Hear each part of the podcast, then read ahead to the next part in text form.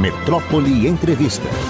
Nós estamos recebendo aqui uma figura ilustre que nos alegra muito, nos instrui. Eu sou admirador dele, é comentarista, é professor da Facum, doutor em filosofia, comentarista daqui, escreve na Folha de São Paulo e tantas outras coisas. E um grande eh, colaborador que ajuda a gente a acompanhar as coisas e com coragem, determinação, muita inteligência e cultura nos brinda hoje com sua presença, professor Wilson Gomes. Wilson, que bom que você está aqui. Tudo bem com você? Tudo bom, Mário. Tudo bom, meninas? Prazer estar aqui, viu? Finalmente. É, pois é, pois é. A gente ouve aqui você toda semana. Eu sempre querendo que você estivesse aqui com a gente. E aí, como é que estamos? Como é que você está vendo esse momento em que nós estamos vivendo? Começamos por onde? Não sei. Eu acho que tem uma coisa curiosa, né? Eu acho que nesse momento tem menos agitação do que nós tínhamos um ano atrás, dois anos atrás, três anos atrás. Eh, esses dias eu estive numa, numa conversa com, com o pessoal da Folha, um almoço lá, e eles falavam isso, que na verdade a leitura de jornais diminuiu depois de Bolsonaro. Eu acho que isso um pouco aconteceu também com a, com a área de comentário político, né? Dizer, Bolsonaro era um grande promotor, um grande atiçador, digamos assim, dessa, desse frenesi público com relação à política, a temas políticos e a uma espécie de politização de tudo, de maneira que estávamos exaustos. Agora, ainda que o, digamos assim, o pêndulo não tenha voltado ao lugar, uma coisa mais tranquila, né? a política não tenha voltado a ser chata, que é uma coisa importante a política ser chata, né? É sinal de que a política não é o frenesi nem é o centro da vida de todo mundo. Né? Há mais coisas do que política na vida. Embora isso não tenha acontecido, pelo menos é, diminuir um pouco a, aquela crispação, aquela loucura. Mas ainda tem muita coisa acontecendo ainda é difícil dormir e relaxar quando você tem que fazer análise política, né? Wilson, é, você falou aí de Bolsonaro, me lembro do seguinte, e eu tenho comentado em alguns lugares, que Bolsonaro, com todo aquele, não vou nem, não precisa adjetivar, porque cada um adjetiva do que quiser. Mas ele, para mim, que já sou idoso e acompanhei várias presidentes da República, foi o presidente que conseguiu maior espaço na mídia. Aquela parada que ele fazia diariamente naquele cercadinho, durante boa parte do governo dele, estava toda a imprensa lá, inclusive televisão, rádio, jornais. Depois de já muito tempo, porque eles sentiram as, as empresas que estavam dando um palco para ele fantástico.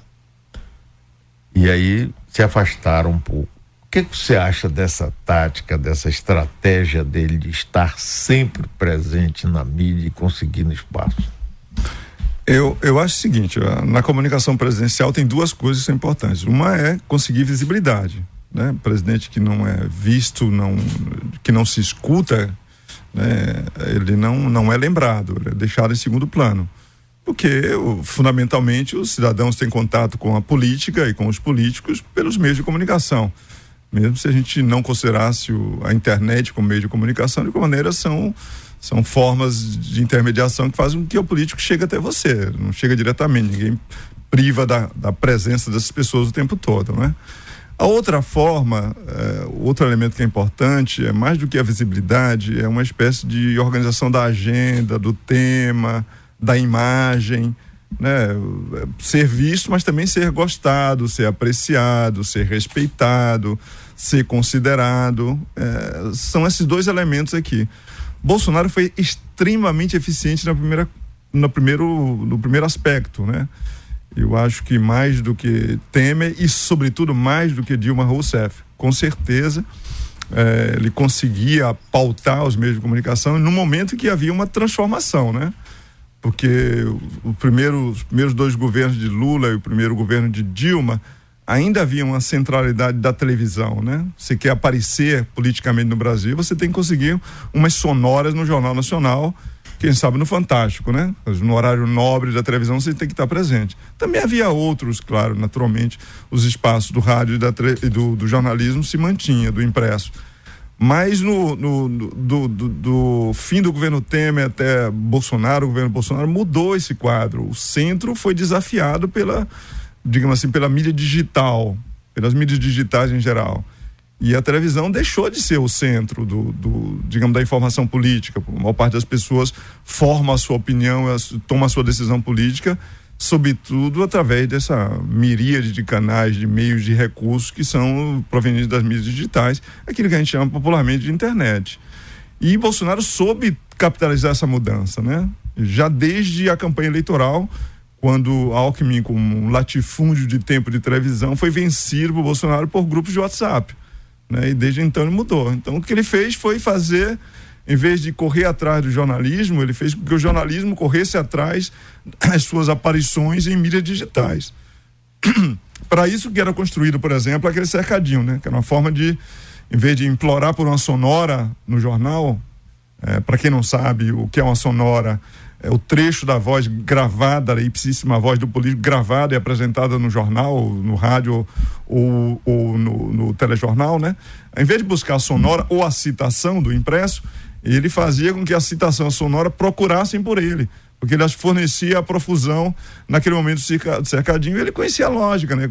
Fazia declarações tapafúrdias, coisas que chamassem bastante atenção, extremamente agressivas, sabia onde provocar o jornalismo, né? Sabia fazer aquelas declarações que eram irresistíveis para os jornalistas, né? E, e isso, isso mudou o jogo, naturalmente. Sem falar das lives, né? A live da quinta passou a ser um momento editorial central no Brasil, a live do presidente Mambembe, né? Era fingidamente sem técnica, né? Para parecer uma coisa dessa de internet, grosseira até, mal editada, atrapalhada, etc. Para justamente parecer espontâneo. E com isso ele pautava todo mundo. Então, em visibilidade, ele foi excelente. Eu acho que, que vai ser difícil superar esse padrão. Lula certamente não chegará nisso, não com a ajuda do Pimenta, né? E da SECOM. E, e, e, por outro lado, agora, em questão de produzir, que imagem que é produzir, né, respeitabilidade, aí é outra coisa. Aí, de fato, né, esse exagero, inclusive, da presença, esse, essa tentativa de falar somente para o seu público, né, essa tentativa eterna de polarização, essa coisa de andar sempre jogando gasolina no fogo o tempo todo, isso não produz uma imagem que é uma imagem é, adequada, digamos assim, para o centro da política. Né? Mas como havia pouco centro, ele funcionou, porque as pessoas no polo, de um dos polos, adoravam aquilo, né? Mas isso não garante uma, uma glória, não garante um, digamos, uma imagem, uma, uma lembrança boa de um sujeito com capacidade de, de liderar o país, de articular os vários lados, etc. Então, teve pontos positivos e pontos negativos nisso. Eu concordo inteiramente, Wilson. Agora acontece o seguinte, com todo ponto negativo, todos os pontos negativos que ele teve, e ele também tinha uma, uma esperteza, por exemplo, quando aparecia uma investigação que poderia atingir ele ou a família, ele aí aumentava o tom das, dos impropérios dele, xingava ministro do Supremo, fazia tudo aquilo. Agora, apesar disso tudo, ele chegou numa eleição que Lula ganhou raspando o travessão. Certeza. Então, mesmo com esse lado negativo dele, essa coisa e tudo, ainda assim ele conseguiu e até hoje a gente vê ele arrastando gente, pessoas atrás dele. No seu entendimento é o que isso aí? Uma necessidade de um líder assim? O que, que é? Aí foi outra mudança social, acho que foi importante, né? Quem trabalha com marketing político, estratégia de comunicação, etc., sabe que houve uma grande era, que é a chamada era do marqueteiro ou do, do, comunicador político conseguia basicamente imaginar que houvesse um centro político. A maioria das pessoas estão no centro. Né? Esse é um princípio de demografia eleitoral. A maioria das pessoas estão no centro, né? nem muito à esquerda, nem muito à direita. Quanto mais nas franjas, né? extrema direita e extrema esquerda, menos pessoas tinham. Então, aqueles 2% do Enes, aqueles 2% do, PC, 0% do PCO, né? Então você tinha, então no centro estava. Então quem conquistasse, o princípio era quem conquistar primeiro o centro ganha a eleição. Isso é uma lógica eleitoral que vem desde metade do século passado. Você tem que chegar primeiro ao centro. Então tem que se falar para o eleitor de centro. Para falar para o eleitor de centro, você tem que deixar a radicalização, você tem que tentar encontrar pontes, né? Você tem que arrefecer os discursos, né? É, então é, é, porque esse sujeito não está afim de polarização, está afim de radicalismo. Um outro modo, que é o modo contemporâneo, é em vez de você apostar no centro, você na verdade puxa as pessoas para o ponto que você está. Então o que aconteceu nos anos, últimos dez anos no Brasil foi o desaparecimento do centro. Né? O centro deixou de ser o lugar, aquele espaço político onde tem a maior parte das pessoas, para ser um, passo, um espaço deserto. As pessoas foram desertando o centro e foram se, se, se eh, recolhendo aos polos, né? mais distante de tudo. Isso que é a verdadeira polarização. Polarização não é ter dois candidatos. Polarização é você olha e não existe mais moderados não existe mais centro. As pessoas vão se identificando com as posições cada vez mais radicais. Então as pessoas radicalizadas e cada vez mais radicalizadas, porque a polarização vai aumentando à medida em que vão acirrando os ânimos, um lado, escolhe-se um lado, veste-se a camisa e a partir dali o outro lado passa a ser adversário, depois passa a ser inimigo, e o adversário é uma coisa, inimigo é outra coisa, né? e vai se acolhendo no canto. O que Bolsonaro fez foi ser uma força de extrema polarização política, porque ele falava para um canto, e o que ele fez foi atrair gente para esse canto. Aí atraiu os conservadores, né? de alguma maneira deu espaço para que os conservadores políticos saíssem do armário.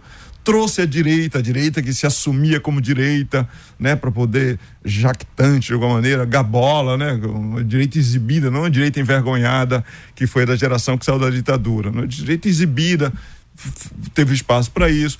Arrebanhou outros setores da sociedade que, de alguma maneira, se sentiam minoritários durante os governos de esquerda. Né? Se pensa, por exemplo, os médios empresários eh, urbanos que se sentiam perseguidos pelas políticas de priorização dos pobres, né? retoricamente, pelo menos é assim, de Lula e da esquerda. Né? O setor do agro, que é um setor importante, viu que novas pesquisas aí demográficas mostram que vão crescer demograficamente os municípios do agro, não só demograficamente, mas economicamente, né? os municípios, os estados e as regiões do agro né? cresceram. Então são um setor no, importante, né, que foi ele conseguiu radicalizar esses setores, né, atrair e radicalizar. Então você conseguiu, conseguiu ganhar com uma espécie de fala para uma minoria, mas essa minoria é uma minoria, a melhor minoria, uma minoria organizada e com capacidade de agregar pessoas. Você precisa chegar a esse ponto. Então o que Bolsonaro fez foi inverter o jogo, em vez de falar para o centro, portanto, amainando, diminuindo, né, mitigando os discursos, suavizando o negócio, não, ele falou para uma minoria e atraiu as pessoas para os polos. Né, e naturalmente o outro lado ajudou, naturalmente nesse, nesse percurso, e aí é, foi isso que aconteceu no Brasil, e é, é aqui que nós estamos a extrema polarização, essa radicalização que nós encontramos, nós encontramos hoje é, é fruto desse processo. Bolsonaro foi parte disso. Foi sintoma e, ao mesmo tempo, alguma, alguém que promoveu esse tipo de coisa. Nós estamos conversando com o professor Wilson Gomes. Wilson, vê o seguinte: é, em 2018, esse centro que você fala é que realmente é quem elege tradicionalmente, não é? teve um candidato, Geraldo Alckmin, que inclusive tinha né, o latifúndio. Eu entrevistei ele aqui algumas vezes e, e perguntei, vem cá, mas e, e Bolsonaro? Nada, não acontecer nada quando começar o programa de televisão. Mas tem gravado isso, quer dizer, eles tinham na cabeça de que nada tinha mudado e tinha mudado muito. Agora, tem um pano de fundo aí, Wilson, que eu acho que foi fundamental Lava Jato. A Lava Jato jogou pesado para destruir o PT e todo mundo do lado do PT, no meu entendimento. E a grande mídia e, portanto, os, o, o chamado establishment, o sistema, o mercado. O mercado olhou, vê se você concorda com isso, pode ser maluquice minha, viu que eu também sou doido. também não, porque você não é. Eu, quer dizer, bom, olhou e disse assim: o nosso candidato preferencial é Geraldo Alckmin. Mas ele não está indo para lugar nenhum, como na eleição passada muita gente preferia Ciro Gomes. Disse, Pô, mas ele não está indo, eu vou ter que ir com Lula.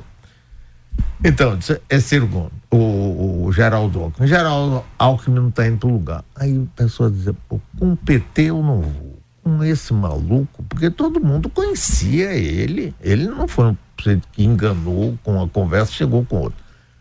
O que é que a gente faz? Ah, bom, aí nós vamos pegar o posto Ipiranga, que é quem vai colocar as coisas no eixo e representar os nossos interesses, o mercado. Tanto que aí, sentado nessa cadeira onde você está, Bolsonaro veio aqui como candidato e eu perguntei, ele economia? Disse, não, não entendo nada. Quem vai tratar tudo é posto em Piranga, Paulo Guedes. Depois, entre o primeiro e segundo turno, eles acharam que precisaria de mais um suporte para acalmar quem manda no país e realmente aceitar ele como presidente da República. Foram atrás de Sérgio Moro. E assim chegamos. Você acha que foi por aí? Você concorda? Você discorda? Como é que você acha isso? Não, acho que foi por aí. Eu acho que ali no período de 2013 em diante, até pelo menos a eleição de 2022, o antipetismo foi a grande, a grande novidade eleitoral no país. Né? O antipetismo foi sendo formado assim, num longo período. Naturalmente, o sucesso eleitoral do PT de ter conseguido emplacar quatro campeonatos presidenciais em seguida, né, naturalmente cria ressentimento e cria um sentimento de que, afinal de contas, não vamos ganhar deles, né? O, aquele o desespero do Aécio não era mais ou menos essa sensação, né?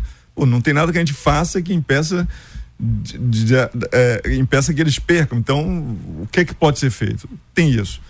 Tem também a sucessão de escândalos em que o PT se meteu. O PT tem uma vocação enorme para se meter em escândalos de toda espécie, né? E tinha adotou um protocolo, que era um protocolo de lidar com escândalo, que não deixava satisfeito a população, que era mais ou menos negar o escândalo, né? Proteger o ninho, não fomos nós, né? Foi o gato que quebrou o vaso, nós não temos nada a ver com isso.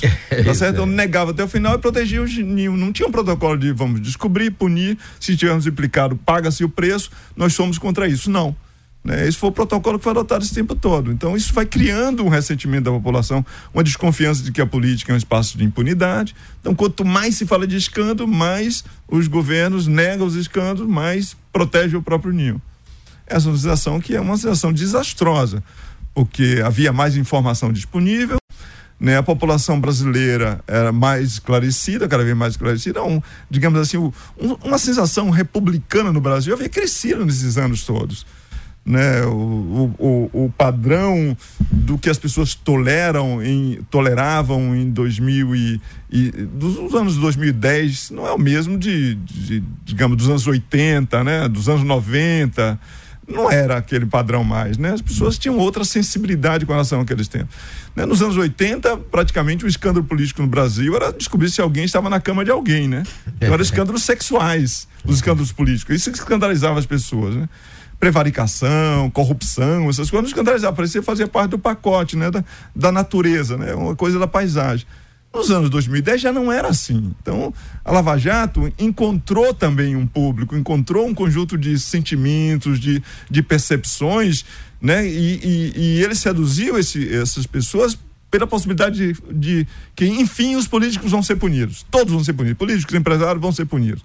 Então, a ideia da punição, né? Que é uma coisa que nos conforta muito os brasileiros. claro. Nós gostamos de ver o, punidos.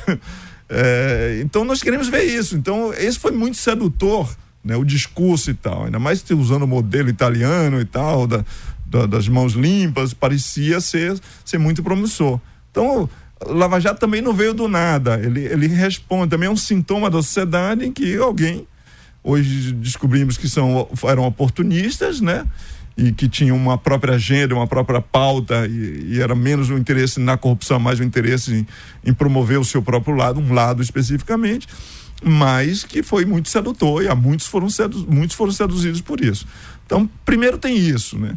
Segundo, com relação ao antipetismo, havia o desgaste próprio do PT, né? De 10 anos, mais de 10 anos no poder, né? Tem o problema da crise econômica que, que se negava e que depois veio avassaladora e que o PT né, não foi capaz de fazer isso. Eleitoralmente disse que não tinha, depois se descobriu que tinha e que era gigantesca tinha uma base de insatisfação popular que a gente viu nas manifestações que hoje faz 10 anos, em 2013, né, que estava aí presente na rua, não tínhamos hospitais padrão FIFA, etc. Tudo isso gera o antipetismo. Que era um sentimento que foi crescendo de tal maneira que em 2014 que quase deu para Écio ganhar aquela eleição né, em 2014. E o antipetismo não é simplesmente uma posição de crítica ao PT. Crítica ao PT somos todos nós. Né. Não é possível que, que uma pessoa razoável e que não seja militante não faça críticas ao PT. Né? A questão é outra. O crítico, o, antipetismo é aquele sentimento de que o sujeito acha que o PT deve ser removido para o quinto dos infernos, né? Que é, é preciso tirar o PT da vida pública, que o mal, né, o mal maiúsculo, é, substancial está no PT. Esse sentimento foi um sentimento determinante, digamos assim, para a tragédia que nós nos metemos, eu acho. Ela foi só crescendo. Em 2014 não deu conta de ganhar a eleição, mas nas eleições seguintes sim. Então, esse lado, certamente. E o antipetismo produziu naturalmente uma, uma tentativa das pessoas que vinham por anos nessa contraposição entre duas candidaturas de centro e centro-esquerda, centro-direita, né? Ao, é, PSDB e PT, fizeram que as pessoas dessem um cheque em branco a Bolsonaro, né? Daquela maneira, no sentido de que, olha, desde que os livros do PT já é alguma coisa. Né? Então resolveu, de fato, a população brasileira resolveu dar um cheque em branco a Bolsonaro. Então teve muito apoio de gente do centro, sim, muito apoio do jornalismo mainstream, como se diz, né? Muito apoio do mercado. É, muito apoio do capital brasileiro, no sentido de que se precisava apenas de algum recurso para cristianizar Bolsonaro e Paulo Guedes se viu para isso, né? Para ser o fiador de Bolsonaro, e para as pessoas da luta anticorrupção, quem, bate, quem se via para cristianizar Bolsonaro era apoio da Lava Jato e de Moro, que depois foi, passou lá para pegar o cheque e a recompensa, né? Foi mais ou menos isso que foi a tragédia que foi o Brasil nos últimos dez anos. Agora, Wilson, é, a, a mídia representando, claro, a elite e o mercado, por exemplo, a TV Globo, eu me lembro que durante a Lava Jato, eu até me cansava, assim, assistir por obrigação. É, tinha breaks do Jornal Nacional que demorava 40, 45 minutos com aqueles tubos abrindo e tudo. Claro que existe nisso na população essa vontade de ver. Pô, que não pode ser o país da impunidade, não pode prender só preto, pobre da periferia. Vamos pegar aí os Odebrecht, os Camargo Correia, vamos botar esses caras no pelo. Tudo bem. Mas houve um exagero. Transformaram o Sérgio Moro num herói.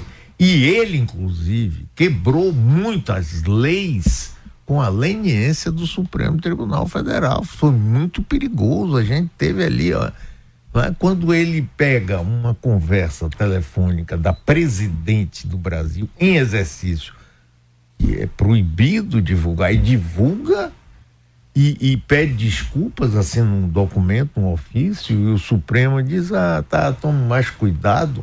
Aquilo foi uma coisa muito perigosa e acabou levando a esse desastre chamado Bolsonaro. Quer dizer, houve também, quer dizer, a, a elite brasileira não, não dorme de touca no sentido de sempre mandar manipular, seja por vários meios, inclusive, da comunicação. O que, é que você acha disso? Correto, Mário. Eu acho assim, eu acho que a gente subestima a inteligência, seja do jornalismo, seja do, digamos assim, dos setores mais influentes da sociedade, no sentido de ver um projeto de país, de compreender exatamente o cenário político, de analisar e estimar as consequências de determinadas decisões, etc. A gente acha que, que há muita racionalidade por trás disso. E, na verdade, muito disso é tangido por sentimentos, por medos, por simpatias e antipatias, por cálculos de, de curto prazo, né? Pela, por, por deixar escapar na análise certos aspectos que são aspectos fundamentais e que deveria fazer pensar, por exemplo, né? Mário, acho que se não fosse a pandemia, talvez Bolsonaro tivesse sido eleito presidente do Brasil, reeleito presidente do Brasil. Também acho. A pandemia passou-lhe a rasteira. Como ele é muito estúpido, né? O, todo o bolsonarismo não é reconhecido pela sua inteligência, né? Ele fez muita, pôs muitos pés pelas mãos. Ele não precisava ser antivacina, por exemplo, né? Não havia nenhuma coisa ideologicamente fundamental no ser antivacina que o bolsonarismo precisasse assumir se ele pensasse em longo prazo, se ele pensasse num cálculo de sobrevivência política. Mas não, mas ele era muito estúpido, né? Então, faltou longimirança, faltou capacidade de ver essas coisas. A mesma coisa, né? A, a, a, o, o, centro brasileiro, centro-direita e centro-esquerda, podia ter construído uma alternativa, né? E não, de alguma maneira, se autodestruído. O projeto de Aécio destruiu o PSDB, né? a grande força política ao lado do PT que vem conduzindo o país digamos, num rumo virtuoso, se não tão acelerado como a gente queria, mas virtuoso no sentido da democracia, de políticas públicas qualificadas, desde os anos 90. Né? E de repente um, um alpinista, porque foi contrariado no seu desejo de rapidamente virar, porque ele tinha certeza de que Deus tinha mandado que ele virasse presidente da República e foi frustrado, e isso só pode ser por roubo, não pode ser por outra razão, né? deixou que fosse destruído a partido, destruíram o PSDB. Né? Destruíram alternativas. O, o, próprio centro mais ligado ao PT também não construiu alternativa. Né? Haddad foi. foi deix... Lula não, não saiu da cadeira para deixar uma candidatura sabendo que ele não ia ter chance. E, e, eu não acredito que Lula, como os petistas acreditam hoje, de pé junto, que Lula ganharia a eleição de 2018. Eu discordo, eu acho que não ganharia de jeito nenhum aquela eleição né? E, e, podia ter construído uma alternativa, né? Com mais pontes, etc. Mas não, Haddad ficou lá esperando ele sair da cadeira quando ele quisesse. Haddad foi colocado debaixo do machado de Bolsonaro eleitoralmente naquele momento. Então, setores de centro, setores de esquerda, setores intelectualizados, etc., é, fizeram apostas de curto prazo, movidos por suas, digamos assim, pelas, pelas suas rusgas internas. Né? Eu, eu sempre achei que o PSDB e o, e, o, e o PT, de alguma maneira, eram membros da mesma família e que marcavam as diferenças por aquilo que Freud chama de narcisismo das pequenas diferenças. Entendeu? O cara vai buscar uma pequena diferença e a partir dali é, exagera aquela pequena diferença para poder fazer. Então é isso, se mataram nas, no narcisismo das pequenas diferenças e deixaram, digamos, o monstro ocupar a casa. Então, acho que o Brasil foi muito desastrado. Assim.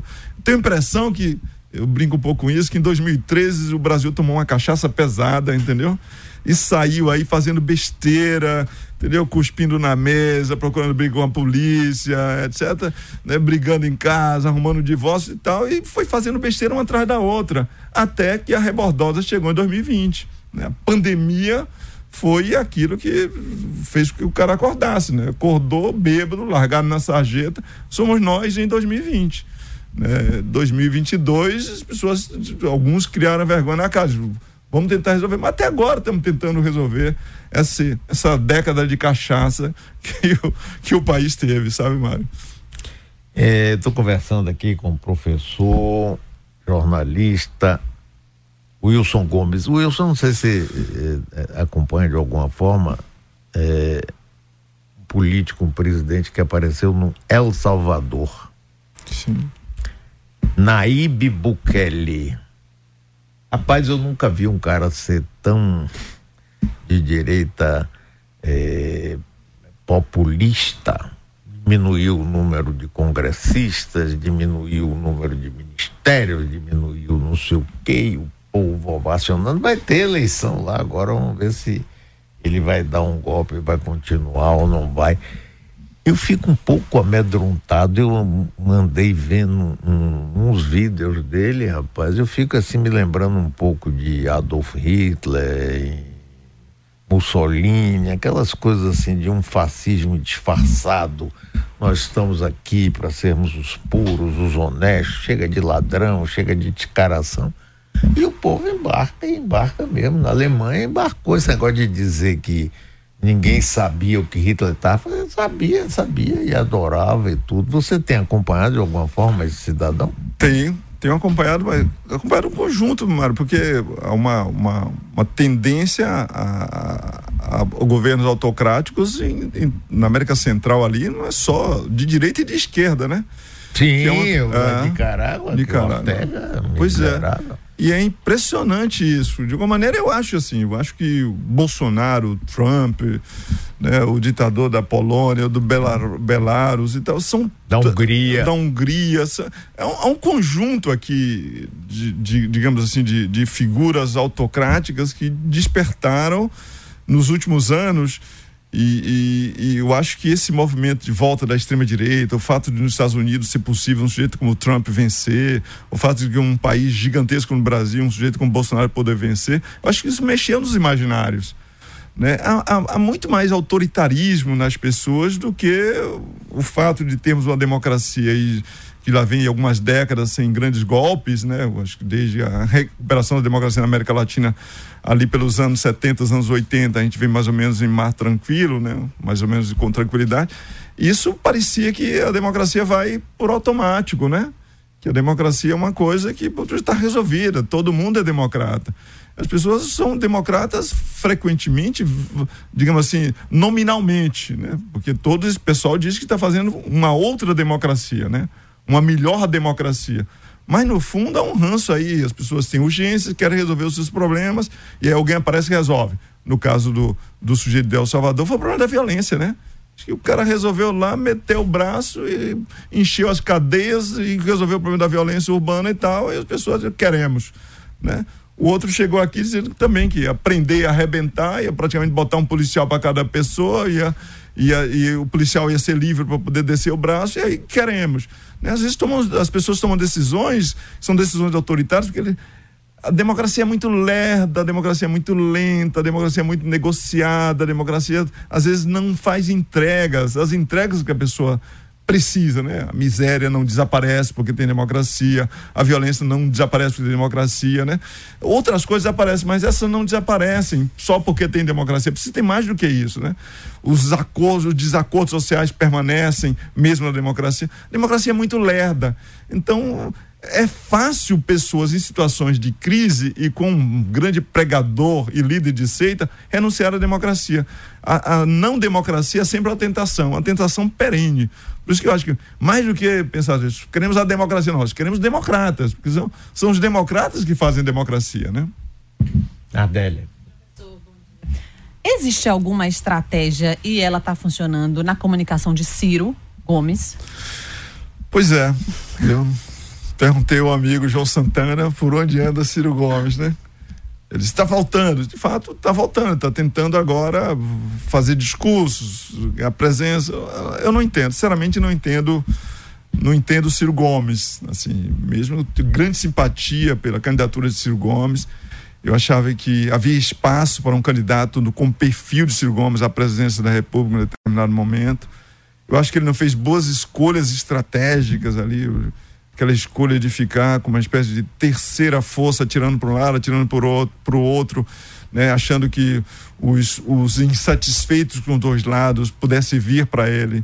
Foi um erro, porque é, bolsonarista e petistas, mesmo os light, são como água e óleo.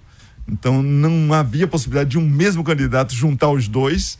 Né, os, os arrependidos do petismo e os arrependidos de Bolsonaro são, são repelentes uns aos outros, então era impossível isso. É, eu acho que não foi uma boa estratégia. Eu acho que Ciro tem uma tendência, digamos, a, a verve retórica, ao exagero, a, portanto, de alguma maneira, a produzir um, um certo tipo de discurso antipolarização, mas ele próprio cria uma polarização né, discursiva, ele radicaliza, ele constrói adversários que não precisa, né, busca hostilidade para poder manter, construir a própria posição.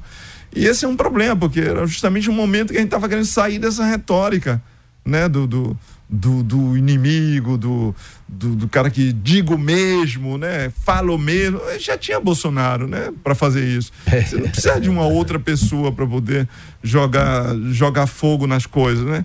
Então, eu acho, que foi uma, uma má escolha. Eu acho que Ciro precisa encontrar, na minha opinião, eu sei que parece arrogante dizer isso para um cara tão inteligente quanto o Ciro, mas é inteligente talvez não esteja percebendo ou não consiga fazer de outra maneira. Ele precisa encontrar um personagem, né? uma pessoa pública para fazer. E não pode ser essa do sujeito que eleva o discurso, que grita, que fala mesmo, que, né?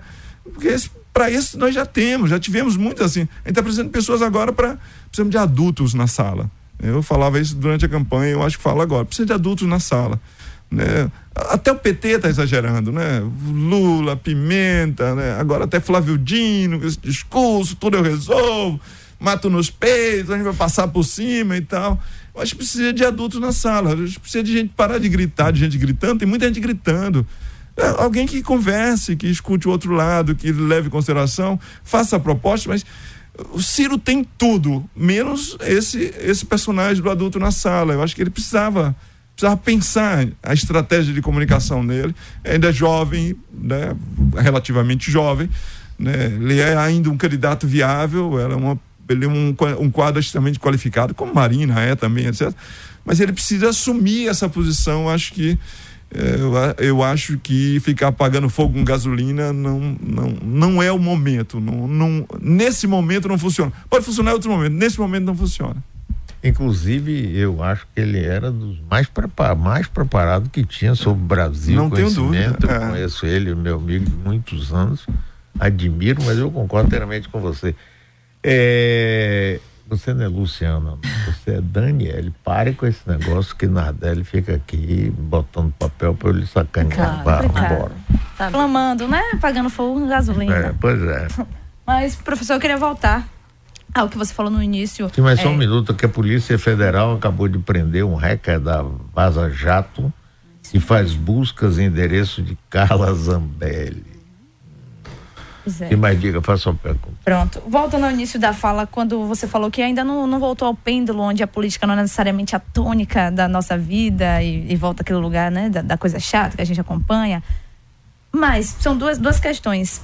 Primeiro, com essa cultura de comunicação que a gente é, estabeleceu nesses últimos dez anos, eu acho, com as redes sociais, começou ali Facebook, etc. Agora, Twitter, que não é mais Twitter, né, o X. Enfim, se a gente consegue voltar a esse nível é, do que era antes. E o segundo é se o senhor não vê nenhum saldo positivo, já que antes era algo como, ah, a política não se discute. E aí é, agora se discute até demais, mas se discute. Então tem algum saldo positivo nisso e dá para voltar ao que era antes? É, não, nunca dá para voltar ao que era antes. Eu acho que esse é o primeiro pressuposto. É, que a gente tem com que a gente tem que lidar, tá? Eu não gosto nem do decadentismo, ou antigamente era melhor, etc, etc. Nem nesse reacionarismo. Vamos voltar para trás, porque não, não vai voltar para trás. Agora, eu creio, assim, acho que posso ter esse tipo de crença na idade que eu estou, que há um movimento pendular de alguma maneira nas sociedades com relação a muitas coisas, inclusive com relação à participação política, engajamento, acompanhamento de política, etc. Se você pegar ali, por exemplo, uma grande geração cívica que acontece no mundo inteiro, ali no final dos anos 60, certo? Em que as pessoas resolveram que a vida era política e que, portanto, portanto, participar politicamente, acompanhar a política, se engajar em política era fundamental. Dos anos final dos anos 60, dos anos 60 até mais ou menos ali a primeira década desse século, né, nós vemos uma diminuição da participação do acompanhamento político. Eu sou uma geração em que havia uma grande lamentação em geral pela falta de participação. As gerações sucessivamente vinham deixando de participar, até eleitoralmente. Nós chegamos ao ponto que grandes democracias do mundo eh, tinham só a participação de 30% das pessoas que podiam votar. Só 30% decidia que era o governo. 30% significa que quem for, eh, era eleito podia ser eleito por 15, 16% das pessoas. Né? Muitas democracias assim. Então, as pessoas deixavam de, de participar, passavam a só assistir o jogo, depois nem mais assistiam o jogo, né? nem mais acompanhavam a política, etc. Então, o pêndulo chegou a esse ponto mais longe da participação. Alguma coisa foi colocada na água das pessoas ali na década de 2010 em que as pessoas começaram a enlouquecer por participação. E aí você tem razão.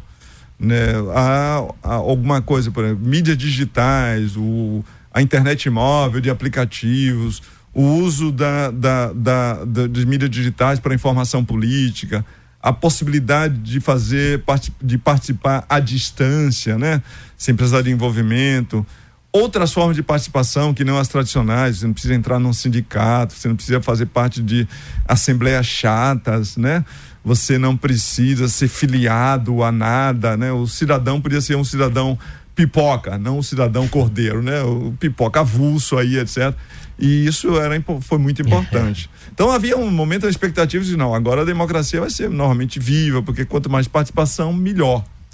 Sempre houve em ciência política, em teoria política, um grupo que achava que que na verdade esse elogio da participação era bobagem, que quando as pessoas participavam muito, produzia coisas que não eram legais, como por exemplo, as gerações ali dos anos 30 e 40 produziu o fascismo.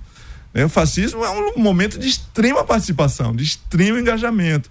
Então, os, os schumpeterianos, a escola de Schumpeter, né, que falava disso. Olha, vocês estão empolgados com participação, participação não é legal. É melhor que a democracia quando a democracia era só para você escolhe os líderes livremente e você de alguma maneira cobra dos líderes, mas deixa os líderes quietos, porque se a parte da demanda for muito alta, a parte da resposta não vai dar conta da coisa e aí vai ser liderada por populistas e vai dar ruim certo? Então havia sempre essa desconfiança em duas escolas, os participacionistas e esses chupeterianos que desconfiavam da participação. Aparentemente, né, o chupeteriano tinha alguma razão, porque a partir de 2013, 2011, lembra da revolução do Facebook, Primavera Árabe, depois 2012, Occupy Wall Street, 2013 na, na Turquia, no Brasil, os indignados, etc é, o resultado disso não foi necessariamente mais democracia, né? Foi a extrema participação jogou para dentro da, digamos, do campo político um conjunto de pessoas que não tinham formação para para isso, não tinha conhecimento, não tinha informação, que passou a acompanhar nesse momento e já queria transformar o mundo sem, de alguma maneira, algum treinamento, sei lá, alguma habilidade cívica que você treina para poder, por exemplo, descobrir coisas básicas, como, por exemplo, é possível divergir com civilidade. Né? Você não precisa matar o adversário, nem transformar, tratá-lo como um cachorro para divergir dele, por exemplo, né? Então essas coisas não, não, não passou para não passaram para essa geração. Então tem uma geração extremamente frenética por participação, mas extremamente agressiva, que usava, digamos assim, as metáforas que tinham para para poder traduzir aquela que o seu ânsia, né? Então era o, era o esporte, né? Você veste a camisa, você é Bahia. Você não torce pro Bahia, você é Bahia, né? Ou você é Vitória, né? Então você se identifica com o candidato. Quanto em política não é exatamente assim, né? Ou então a metáfora da guerra, né? Você é um bolsonarista de guerra, você é um petista, um lulista tatuado? Então você, o outro é um inimigo que deve ainda ser removido. Você ainda acredita que é possível não só vencê-lo, mas derrotá-lo e aniquilá-lo. Então isso não, não foi legal o resultado disso. Agora, é vantagem, bom, é melhor as pessoas pelo menos expressarem a sua opinião e poder, as outras pessoas poderem lidar com isso, de que elas não expressarem sua opinião. Então, isso eu acho que isso é fundamental. Há mais gente interessada em acompanhando política, isso é bom? Isso é bom, acho que é importante. Tem mais gente acompanhando política. Vamos encontrar saídas mais civilizadas no futuro? É possível que a gente consiga isso. Nesse momento, não. É guerra de faca, é a gente estocando gasolina, tá certo? É gente desenterrando é, o TACAP, se preparando para a guerra. Nesse momento, não, não tá legal. O resultado, como diz os meninos, não foi gatinho, né? O que nós vimos nessa última década não foi, não foi assim muito promissor. A gente espera que as pessoas encontrem o passo. Eu acho que é possível fazer mudança nesse sentido. Professor Wilson Gomes, que alegria ter você aqui, viu? Como comentarista sempre, mas pessoalmente melhor ainda. Muito obrigado, hum. um abração para você. Obrigado, Mário. Foi um prazer estar aqui com vocês, viu?